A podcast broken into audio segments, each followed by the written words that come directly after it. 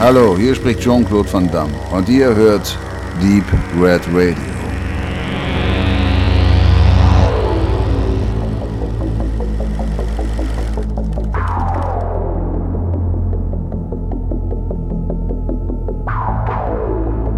Ein letztes Mal begrüßt euch das Deep Red Radio Team in der Schocktoberwoche und zum letzten Teil unserer sowie eurer Top 15 des Horrorfilms der 70er Jahre. Am Tisch sitzen nach wie vor Lunen, Benedikt, David, Udo und meine Wenigkeit. Und wir besprechen zu später Stunde die, naja, Top 5, in der sich eigentlich die großen Titel äh, rumtummeln, die jeder auf dem Schirm hat.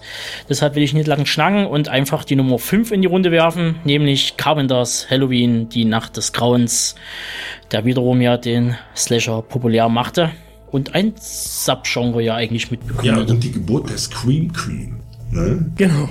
Aber sagen wir mal so, wenn wir bei Halloween sind, fange ich jetzt einfach mal an. Ja weil ich einfach sagen muss, hätte ich einen Lieblingshorrorfilm, wäre es Halloween. Also ich muss sagen, ich habe den Film locker an die 30 Mal gesehen, also ging mit 14 Jahren los und zu seiner Zeit natürlich immer wieder und jetzt gucke ich ihn auch eigentlich jedes Jahr wohl zu Halloween. Und ich muss immer noch sagen, also ich ich habe den, wie schon gesagt, 30, 40 Mal, ich kann es nicht genau sagen, gesehen und finde ihn immer noch unglaublich atmosphärisch. Also ich weiß, wie ich damals wirklich richtig Schiss hatte nach dem Film. Also ich konnte absolut nicht schlafen. Michael Myers, äh, die, das personifizierte Böse, das immer nur langsam durch die Gegend schleicht und trotzdem jeden äh, kriegt, den er eigentlich haben möchte. Und Carpenters minimalistisch äh, Score, also eigentlich war ja alles irgendwo minimalistisch an dem Film gemacht und trotzdem hat es unglaublich gewirkt und gerade durch diesen Minimalismus wahrscheinlich auch seine Wirkung nicht verfehlt und deswegen ist es bleibt es für mich, also wie gesagt, klar, es ist eine Sache aus der Kindheit, würde man jetzt mit 30, 35 das erste Mal sehen, wäre wahrscheinlich der Effekt nicht so groß, aber für mich muss ich einfach sagen, ich wüsste nicht, was drüber geht, wenn ich jetzt direkt einen Vergleich bringe. Was ich gar nicht so minimalistisch finde, was ich auch mit das Beste an dem Film finde, ist gleich die Einleitung. Das heißt, diese, diese wunderbare Kamerafahrt um das ja. Haus, in das Haus, äh, durch die Augen von dem kleinen äh, äh, Mike Myers. Ähm, und zwar das ist für mich echt krass gewesen. Das ist wirklich eine, eine, eine Szene, die in einem Take gedreht wurde. Die ist für mich immer noch das, woran ich mich eigentlich, wenn ich an den Film denke, ich habe ihn lange nicht gesehen, erinnere ich mich an nicht viel, muss ich ehrlich sagen. Aber an diese Szene erinnere ich mich. Das ist auch der erste Film, wo bewusst eine Ego-Perspektive eingenommen wurde. Der das halt, da hat noch Carpenter noch die großen Gedanken gehabt oder noch die großen Ideen. Auf den Score nochmal zurückzukommen, es ist ja nicht bloß Carpenters Arbeit, sondern auch Alan Howards äh, äh, Werk, der immer ein bisschen untergeht äh, als sein Stammtechniker im Soundbereich. Ähm, ja, wie gesagt, äh, der Halloween ist, ist, ist ein super, ein super Streifen, ist ein guter Streifen, ein guter Halloween-Streifen, passt einfach. Äh, und ist letztendlich der absolute Gegenentwurf zu den ganzen heile Welt äh, Vorstadt äh, Film, die Spielberg äh, Dante dann später äh, eigentlich schon schon fast aufs Korn nimmt ähm, oder einfach komplett aufbricht und sagt so die die heile Welt gibt's nicht oder quasi dieses quasi Idyll, wo man sich quasi verstecken kann vor der bösen Welt. Äh, nee, das holt einen quasi wieder ein. Wie bei ich denke, ihr habt den alle genau. auf dem Schirm und man muss ihn einfach ja, wirklich, gesehen Man haben. muss dazu sagen, wir würden, weil du ja mal angekündigt hast, wir könnten hier was verreißen. Aber wir reden natürlich hier wirklich über nicht ohne Grund Filme, die ja hier ganz oben sind. Da müsste man eine ganz andere Liste aufmachen. Also mit Verreißen ist es immer ein bisschen schwierig. Sicherlich mag man den einen Film mal lieber und den anderen mal weniger gern persönlich. Und was David eben gesagt hat, ist sicherlich eine Nähe, die ich nicht zu Halloween habe. Aber deshalb zu sagen, an dem Film ist irgendwie wirklich was auszusetzen, wenn ich den unter diesem Aspekt betrachte. Also ich bin damals auch mit Carpenter groß geworden, aber Halloween, da war tatsächlich noch kurz vor meiner Zeit. Deshalb habe ich erst die Filme danach gesehen. Die haben bei mir komischerweise dadurch äh, wie Fog, Nebel des Grauens, äh, hat bei mir eine größere Wirkung hinterlassen als Halloween, weil ich den damals persönlich als junger, gerade Erwachsener im Kino gesehen habe. Das ist zum Beispiel eine Wirkung, die bei mir nie verloren gegangen ist. Halloween habe ich erst später dann im Fernsehen gesehen. Oder? Und im Umkehrschluss zu Tobi kann ich zum Beispiel jetzt sagen, dass der Film, der jetzt kommt, nämlich Der Exorzist, den finde ich wiederum besser als das Omen, auch wenn beide Filme sich auf hohem Da gebe ich dir allerdings ja. auch recht. Ja, das ist, und wenn wir jetzt irgendwie einen Vergleich machen, das ist so wie Äpfel und Birnen. Ich meine, der eine hat eine völlig andere Thematik als der andere, ähm, aber ja, gebe ich dir schon recht. Weil diese Film, ich kann mich noch gut erinnern, wenn ich den geguckt habe, den Exorzisten, ähm, ich hatte immer eine wahnsinnige Anspannung die ganze Zeit. Also ich habe mich danach, wenn der Film vorbei war, hatte ich Du bist ja auch Katholik im Gegensatz zu das uns anderen. will ich ne? noch dazu sagen. Also ich äh, muss ehrlich sagen, dass ich tatsächlich äh, Katholik bin und ich sehe den Film vielleicht auch jetzt noch mit ganz anderen Gesichtspunkten. Denn es gibt diese eine Szene, die ich schon immer stark fand und, und sehr prägnant, wo sich dann zum Beispiel äh, die, die, die Linda Blair auf dem äh, Bett dann mit dem Kruzifix selbst befriedigt. Und so auf eine sehr äh, extreme Art und Weise und mit dem Spruch, lass dich von Jesus ficken, so ungefähr. Und das fand ich natürlich wahnsinnig, das hat mich wahnsinnig beeindruckt, weil ich sagte, das kann man doch nicht sagen, das ist ja unfassbar. Das war ja für mich, wo ich sage, boah, und ich denke, genauso ging es damals den Leuten genauso im Kino. Und ähm, all, all diese, diese ganze Szenerie, dieses, dieses Antichristliche, was dort wirklich Das war rauskommt. ja noch ein viel größerer Tabubruch. Eben, Jetzt genau. Katholisch bin ich auch, aber, Ja. die, aber ich will damit sagen, das war in den 70er Jahren. Was meinst du, was das für ein Tabu da waren ja alle katholisch. naja, das nicht, aber, aber das Religiöse war sozusagen noch deutlich Genau, und das war, also das war noch, äh, da wurde man vielleicht sogar noch bestraft per Gesetz in manchen äh, Landstrichen, ja, wenn man da irgendwie Blasphemie betrieben hat. Und das ist das, was auch für mich den Film so krass gemacht hat, aber darüber hinaus natürlich diese wahnsinnige Spannung, die permanent für mich herrscht. Auch wenn der Film sehr langsam ist, sehr ruhig ist eigentlich und ich mir schon oft anhören müsste von Leuten, die jetzt den Film jetzt erst jetzt gesehen haben, nicht als, als Kind oder als Jugendlicher und sagen, Mann, ist der öde, ist er langweilig. Sag ich, wie kann das sein? Das ist ein unfassbar spannender Film. Ja, gebe ich dir auch absolut recht. Also ich habe immer, ich weiß, ich habe für meine, ich habe persönlich drei, eigentlich drei Filme auf der Liste, die mich äh, seinerzeit, als ich die das erste Mal gesehen habe, unheimlich beängstigt haben. Einmal Halloween, dann ist es das Blair Witch Projekt, stehe ich dazu, und ähm, der Exorzist. Also gar nicht unter die Top 50 gekommen. Also, der ist ja nicht aus der ist ja 70ern. nicht aus Genau. Ja gut, man darf halt Also aber der eben auch nicht, Von der Qualität darf her schon. aber eben auch nicht vergessen, wenn, halt, wenn wir halt sagen, was der Film begeistert dich nicht, man darf halt nie, darf nie vergessen, die Sehgewohnheiten haben sich radikal geändert. Also was heute in 14-Jährigen anstößt, das wäre zu damaliger Zeit, wenn wir das gesehen hätten, was heutzutage äh, ab 18 Wir wären auf alle tot kommt, umgefallen. wären tot, ja, im wahrsten Sinne, das wäre wirklich Teufelswerk gewesen. So, da hättest du wirklich richtig. mal einen jungen und einen alten Priester kommen lassen dürfen. seinerzeit, als bei von der Exorzist der Director's Cut ins Kino kam, das ist für mich Ja, immer auch noch die Version ist, die man gucken ist- muss. Das ist das- ganz wichtig. Ja, also es, da muss ich auch immer noch sagen, ist für mich immer noch das schlimmste Kinoerlebnis, was ich hatte. Nicht wegen dem Film, sondern einfach, weil das komplette Kino, Kinopublikum einfach nur aus ähm, Stöpseln, sag ich mal, 16-, 17-Jährigen bestand, die einfach nur rumgebrüllt haben, die, also schon bei einem anderen Film wäre es Mist gewesen, aber bei diesem Film war es einfach, ja. war es einfach so schrecklich. Also ein Kumpel und ich haben da gesessen und gedacht, um Gottes Willen, wir Ja, wollen ja uns heutzutage halt wirklich ein, ein, ein Exorzist, ein Halloween, ein Dawn of the Dead würde einfach nicht mehr funktionieren. Aus einfachen Grund, weil die Seherlebnisse einfach anders sind. Heutzutage musst du eben mit sowas kommen wie ein äh, Evil Dead Remake ohne Mist, der einfach völlig übertreter Blutrausch ist äh, und völlig überspitzte Gewalt äh, dort zeigt, weil anders kannst du die Leute nicht mehr erreichen. Das ist, du kannst nicht mehr mit, At mit Atmosphäre kommen, das ist was für alte Leute. Jetzt ohne Scheiß ist einfach so. aber eher jetzt euren alten äh, Evil Dead Streit wieder Ich hab da eh aufleben recht. lässt, kommen wir lieber auf einen Film, der ist auch geremaked worden für aktuelle äh, Sehgewohnheiten, nämlich Dawn of the Dead, Platz 3. Vielleicht sogar eins der besten Remakes in dem Bereich. Auf jeden Fall der besseren. Ja. Ja. Jo, Aber wir reden ja von dem Original. Originalstück von George Romero. Und da haben wir eigentlich Argento zum dritten Mal, ne? Äh, In der großen Liste so fast so oder als weniger, Co. ja. Mensch, also der Wobei ich mich falsch versprochen habe.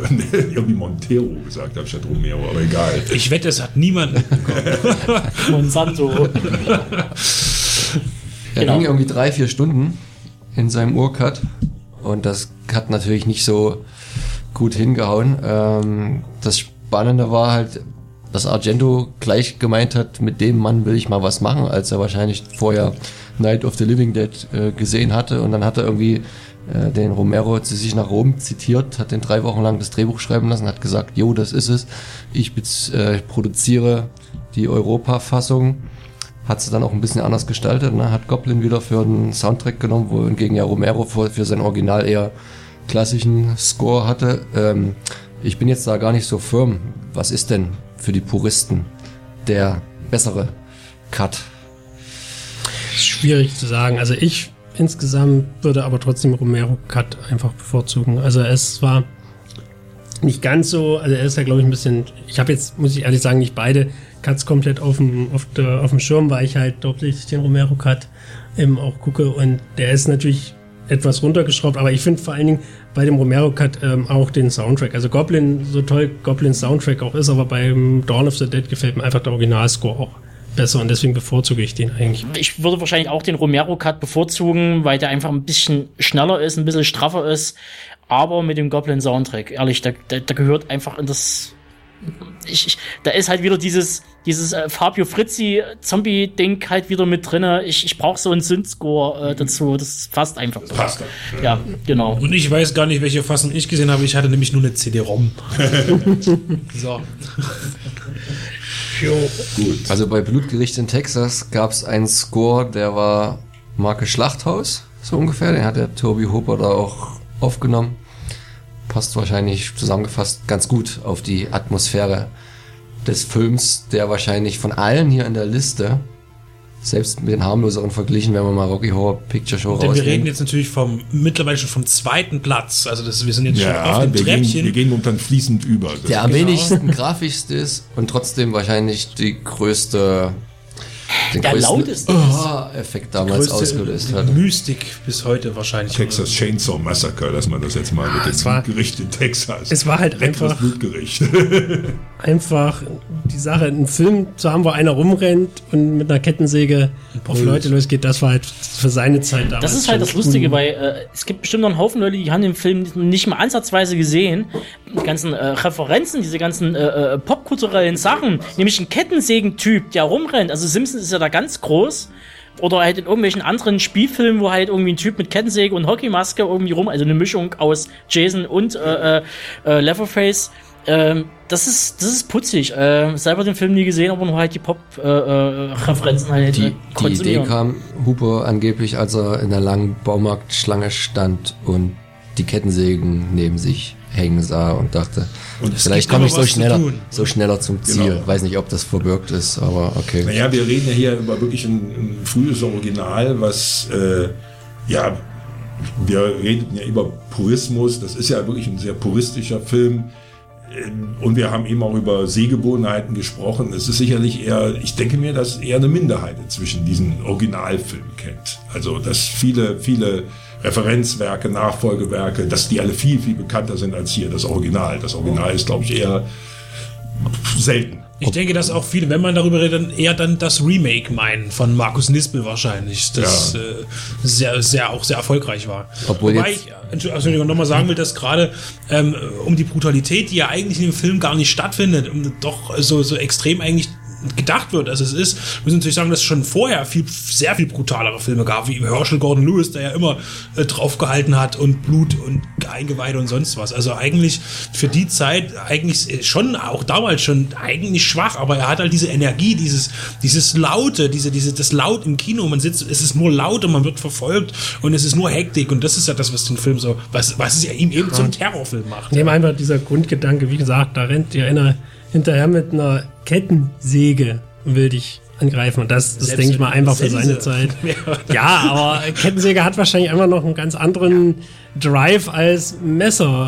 Also Schon das, ist, anderen Drive ist das richtige Wort. Ja. das sowieso. Deswegen. Weil wir über Sound Aber beim Blut, Sound. aber nichtsdestotrotz finde ich halt auch äh, jetzt, sagen wir mal, auch hier aus deutscher Sicht, das in der Hinsicht interessant, weil Blutgericht in Texas ist einfach ja auch der Film, der einfach mal aufgezeigt hat, was die deutsche Zensur ist und wie man halt auch da quasi da, dagegen vorgehen kann. Also was jetzt eben Turbine Mädchen gemacht hat, also wie Ja, sehr er sich dahinter geklemmt hat, was es gedauert und, und Es das kostet halt ein kleines bisschen Geld, was man halt investieren muss, aber natürlich, man kriegt, halt, man kriegt damit halt einen, Kla einen Klassiker auch raus. Und äh, der wäre selbst jetzt bei einer Zensur, wäre der nicht mehr mit im 18er-Rating irgendwie äh, durch, weil, was willst du da, was willst naja, du da? 18er Freigabe hat er gekriegt. ja, sicher, aber was willst du da irgendwie Aus wegschneiden Respekt. oder irgendwie, ja, genau. Ja, den würde niemand Ja, kaufen. weil sonst, weil sonst genau das passieren würde wie bei Mad Max und dann so, was? Der neue Mad Max ist irgendwie ab 16, muss der Mist sein, so, weißt du? Äh, Ich denke, der Film hat eine 16 sicher. Das ist nur aus Respekt, weil für 16 würde den Film niemand kaufen. Da kannst du Uncut draufschreiben, wie du willst, den würde keiner kaufen. Genau. Gut, und dann kommen jetzt, dann können wir eigentlich auch das erstmal soweit abschließen und kommen zum aller, allerletzten, zum Platz 1. Also nicht zum letzten, zum besten eigentlich. ja, Zum allerletzten. Und zwar äh, Ridley Scott's Alien, das unheimliche Wesen aus einer fremden Welt. Ach, ich liebe diese. Unfassbar ich liebe diese, Zusatztitel, ja. Ja, genau. Mit der Hauptrolle Harrison Ford als Captain Dallas. Ach nein, er hat ja damals abgelehnt, wollte er nicht spielen. Aber gut. Hat ihn, Der wollte Ich dachte, Harrison Ford als Ripley Sigourney Weaver. spielen. nein, aber für Ripley auch gut waren angeblich am Ende 50-50 außer Sigourney Weaver noch Meryl Streep im Rennen. Können wir uns das jetzt vorstellen, dass Meryl Streep eine ganz andere Karriere bekommen hätte, so als Action-Heldin, die dann noch in Teil 2, 3 und 4 und dann noch in ganz vielen anderen... Das ist so aus der Reihe unpassende Leute, genauso wie Clint Eastwood schon mal James Nee, Bond ich, spielen ich soll. sag mal Das so, äh, sie hat, ja, sie hat ja parallel oder kurz davor im Deer Hunter diese, ich meine, das ist zwar immer die Rolle, die alle immer vergessen, weil ja immer alle nur an, an, an De Niro und seine und an hier und unseren guten alten Christopher äh, Christopher Walken denkt, aber die Rolle von ihr war auch sehr, sehr gut. Die spielte eben nur in der zu Hause, die war auch wichtig sozusagen, aber die ist schon so Meryl Streep, diese Rolle. ist so Meryl Streep, Alien sie ist, so eine, heute die ist halt so eine Mutterrolle. Ich, ich, ich kann Ich mir eher kann die vorstellen, nicht- wie, wie die die das Alien nimmt und streichelt so über den Kopf so, komm, Nein, Mach ich, wollte- ich meine, wir, wir driften jetzt ein bisschen ab, aber, Aber ich sag mal, Meryl Streep, wenn ich, wenn ich die Meryl Streep aus Deer Hunter nehme, ist es dieselbe Meryl Streep, die wir heute noch haben und das ist auch gut so und die Ripley ist die Ripley, die wir heute noch haben und das ist auch gut. Und die auch in Teil 5 mitspielen soll. Aber kommen wir zum eigentlichen. Und zwar ist auch basiert auch dieser Film, ich habe ihn erst vor kurzem wieder gesehen, weil den kann man auch den kann ich tatsächlich jedes Jahr gucken. Ja. Weil diese ganze Atmosphäre, alle- allein schon diese, äh, diese, diese, diese, dieses Design von dem Raumschiff schon allein, dieses auch dieses Weiße und Triste und Helle und dann diese Küche schon, irgendwie, das hat was. Das hat irgendwie was, was, das erzeugt in mir schon so ein, so, so ein Gefühl. Und ich weiß nicht was für eins, aber ich fühle mich einfach wohl, wenn ich das sehe. Und es geht eben nicht nur um Schock und Schrecken und sonst was, sondern es geht einfach auch, das ist wirklich ein Film, wo ich sage, der hat dieses Gefühl, was so vergangen ist, das was unter den 80er Jahren, ich meine, das war ja End 70er, 79, dann kamen die 80er, so viel hat sich eigentlich nicht verändert eben von dem Zeitpunkt. Und ich finde, es gibt noch dieses Gefühl. Ridley Scott hat etwas in den Film reingebracht. Ähm, da ist weniger das Alien ausschlaggebend, auch nicht die, auch nicht das Personal, was da drinnen vorkommt. Das ist das Schiff an sich und ähm, wie der ganze Film halt aufgezogen ist, nämlich äh, dieser ganze Suspense, den man eigentlich aus dem Krimi, aus dem Giallo, aus dem klassischen Thriller kennt, einfach in einen Sci-Fi-Horrorfilm reingepackt. Wo ist der Täter? Wir müssen ihn suchen, wir müssen ihn ausfindig machen, wir müssen ihn besiegen, sonst macht er uns kaputt. Und du weißt, äh, dieses Raumschiff ist so konzipiert, die können nicht einfach irgendwie mal raus und schnell flüchten, die müssen dort drinnen einfach überleben, weil Rettungskapseln äh, nur im äußersten Notfall und äh, das Ding kostet zigtausende Milliarden. Das ganze Gerät, das kann man nicht einfach irgendwann mal so. Millionen, ja, also gar nicht mal so viel kommt der im zweiten Teil Stimmt, raus, ja. was die Versicherungssumme ist. Dafür kann ich mir ja, so viel hat der Film ja gar nicht gekostet. ja, also Ja, äh, aber das ist genau der geb- Punkt. Ich gebe dir aber recht, aber was ich auch sehr erstaunlich an dem Film finde, ich habe ihn mir auch erst unlängst wieder angesehen und zwar gemeinsam mit meiner 14-jährigen Tochter, weil wir zu dem Thema ja kamen. Das ist jetzt Das ist ab 16. Nein, in Begleitung mit mir darf sie den gucken, ne, sozusagen. Mit Äh, deiner was- Tochter, die vor zwei Jahren 14 war.